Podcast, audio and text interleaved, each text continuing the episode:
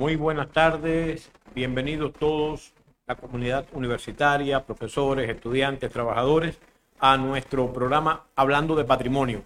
Hoy, hoy voy a continuar con el tema de los museos, esas instituciones que surgieron hace, bueno, más de dos mil años en, la antigüedad, específicamente en, la ciudad eh, egipcia de Alejandría y que después, con el transcurso de los años, se fueron extendiendo por el resto del mundo hasta llegar a Europa.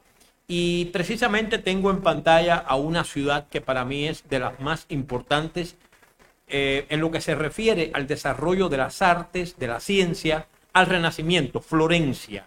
Florencia con su imponente mm, catedral, obra del arquitecto Brunelleschi, que fue capaz de crear ese, ese inmenso domo y solucionar un problema estructural que ya llevaba más de 100 años.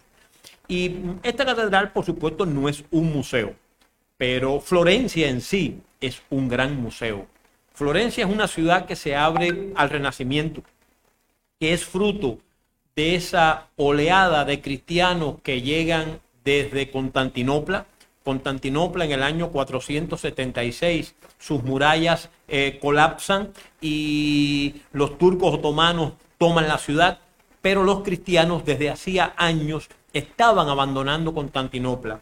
Y esas ciudades del Adriático, Florencia, Venecia, Milán, son eh, el lugar donde eh, se asienta toda esa población de cristianos que sale con todo ese saber milenario que produjo el imperio romano del Oriente. Y entonces aparece en un momento crucial de la historia el tránsito entre la edad eh, media y la edad moderna, surge el renacimiento. Y hay una figura muy importante en todo este proceso de tesaurización, que es Lorenzo de Medici. Lorenzo de Medici es eh, parte de una familia, la familia Medici. ¿Quiénes son los Medici? Eh, quizás son los gran olvidados para muchos del Renacimiento que, que siempre recordamos, digamos, a Miguel Ángel, a, Da Vinci, a Donatello. Eh, siempre vamos a esos grandes artistas, o quizás a Giordano Bruno, a Galileo Galilei, aquellos grandes científicos que revolucionaron su época y que convirtieron a el Sol en el centro del, del, mundo. Crearon la teoría heliocéntrica y también afianzaron la teoría antropocéntrica, donde el hombre es el centro de todo. El humanismo está venciendo sobre el resto de las teorías que hasta ese momento habían triunfado en todo el mundo. Entonces los Medicis son estas personas que tienen la extraordinaria visión de decir, tenemos que eh, patrocinar, tenemos que eh, sustentar a estos grandes artistas, tenemos que sustentar a estos grandes científicos para que puedan hacer su obra. Los Medici son las personas que van a financiar el arte del Renacimiento.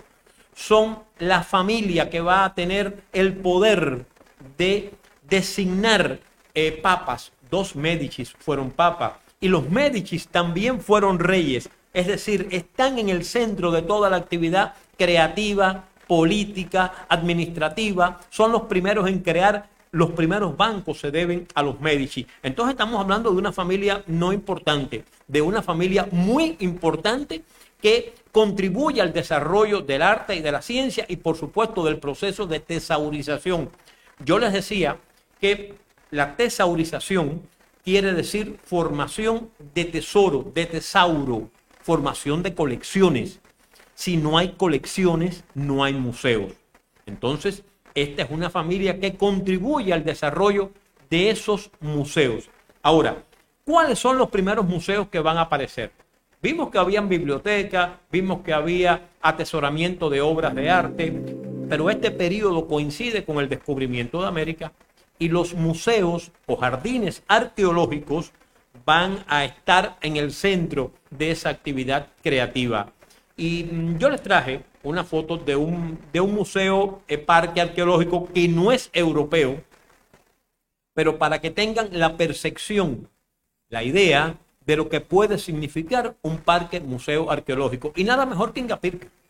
Ingapirca, esas ruinas cañaris mezcla de incaica, donde está la simbiosis, el proceso de sincretización entre dos culturas, entre la cultura cañaris, que es la cultura dominada, y la cultura incaica, que es la cultura dominante. Pero no se puede hablar en este caso de un proceso de aculturación. No, hay un proceso de transculturación, de fusión de cultura, de unión de cultura. La cultura incaica se une con la cultura cañari y ambas obtienen de cada una de ellas determinado eh, valor, determinada fuente. Y entonces se va creando una cultura auténtica, nueva, una cultura que se forja de la unión de esas dos culturas. Este es un parque arqueológico, es un parque arqueológico bien diseñado, bien comprendido, con un buen proceso de interpretación patrimonial. Es posiblemente, o es de hecho, el mejor eh, exponente de un parque arqueológico en territorio ecuatoriano. Porque eh, siempre hemos comentado que el tesoro arqueológico ecuatoriano es inferior en espectacularidad. Fíjense, no en valor científico, en espectacularidad a los sitios arqueológicos ubicados más al sur. Por ejemplo, en, en Perú. En Perú tenemos Machu Picchu. Y Machu Picchu es incuestionable, es patrimonio mundial, es una de las siete maravillas de eh, la arquitectura o, de las siete maravillas del mundo actual, es Machu Picchu y no podemos decir, eh, vamos a comparar Machu Picchu con Ingapirca, no, son dos eh, mm, bienes culturales diferentes. Lo que pasa es que Ingapirca está muy bien manejado desde el punto de vista patrimonial. Bueno, después, por supuesto, el arte. El arte tiene un valor excepcional y los Medicis propician el desarrollo de este mundo artístico, de la creación artística y es la época en que surge, en que se desarrolla toda esta ciudadela alrededor del Vaticano. El Vaticano es el centro del poder eh, católico en el mundo. Hay dos grandes centros del poder cristiano. Uno está en Constantinopla y el otro está en el Vaticano. estos dos centros de poder son consecuencia de la ruptura del catolicismo. Pero el Vaticano, por supuesto, tiene una influencia extraordinaria sobre todo el mundo occidental y mm, se congregan alrededor de esta religión unos mil millones de, fieles, de feligreses, de cristianos, porque eh, cuando usted está bautizado ya pasa a formar parte del el mundo de la cristiandad. Entonces, el Vaticano es un lugar excepcional para el desarrollo de la museología para el desarrollo de las primeras galerías artísticas. Esta estructura que estamos viendo ahí es una estructura renacentista. Esa es, bueno, una plaza excepcional eh, con una belleza inigualable. San Pedro es algo eh, impresionante. Para los musulmanes, por ejemplo, eh, es una obligación, está dentro de sus diez mandamientos visitar la Meca. Para los católicos no es un mandamiento, pero es una aspiración en, algún momento de la vida es importante ir a esa plaza de San Pedro y poder ver la, magnitud, el tamaño de esa obra descomunal que representa el, precisamente el desarrollo del Renacimiento en Europa. Y los museos del Vaticano son un ejemplo de esa, eh, de esa obra excepcional del Renacimiento. Bueno, pasan los años, aparecen nuevas instituciones y quiero detenerme en un museo que mm, da inicio a la era moderna o contemporánea, perdón, dentro de la museística, que es el Museo Real del Louvre en París. Eh, estamos hablando de una de las grandes instituciones museísticas alrededor del mundo. El Louvre eh, surge como consecuencia de la unión del el Museo de la República y del Museo Central de Arte, eh, cuando, cuando ocurre la Revolución Francesa, el 14 de junio de 1789, es un momento crucial de la historia. Ustedes saben que a partir de la Revolución Francesa cambiamos de época. Estamos en la época contemporánea. Y, ese, y ese paso de época significó entrar en uno de los procesos revolucionarios más trascendentales de la historia. Ahí estamos viendo una obra que yo, bueno, que, la quería referenciar, decírsela, porque es una obra eh, excepcional, que es La libertad guiando al pueblo de Delacroix. Estamos viendo un, un, video que, bueno, que los muchachos me han, me han localizado, mírenla ahí, es una de las obras emblemáticas de, de este periodo realista del siglo XIX y cuando, cuando surge la Revolución Francesa que elimina a Luis XVI del poder, se establece la Primera República Francesa, eh, se establecen un grupo de leyes, de disposiciones, entre ellas el decreto o la ley del hombre y del ciudadano, que le da eh, el valor eh, humano al hombre y establece que todos los hombres son iguales.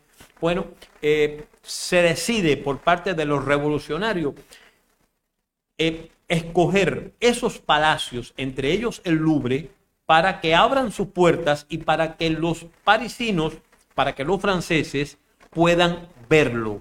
Entonces, esto constituye un momento crucial de la museología, porque había museos anteriores al Louvre, eso es una realidad. Digamos, el Museo Británico existe antes del Louvre, em, digamos casi 40 años antes, pero era un museo exclusivo.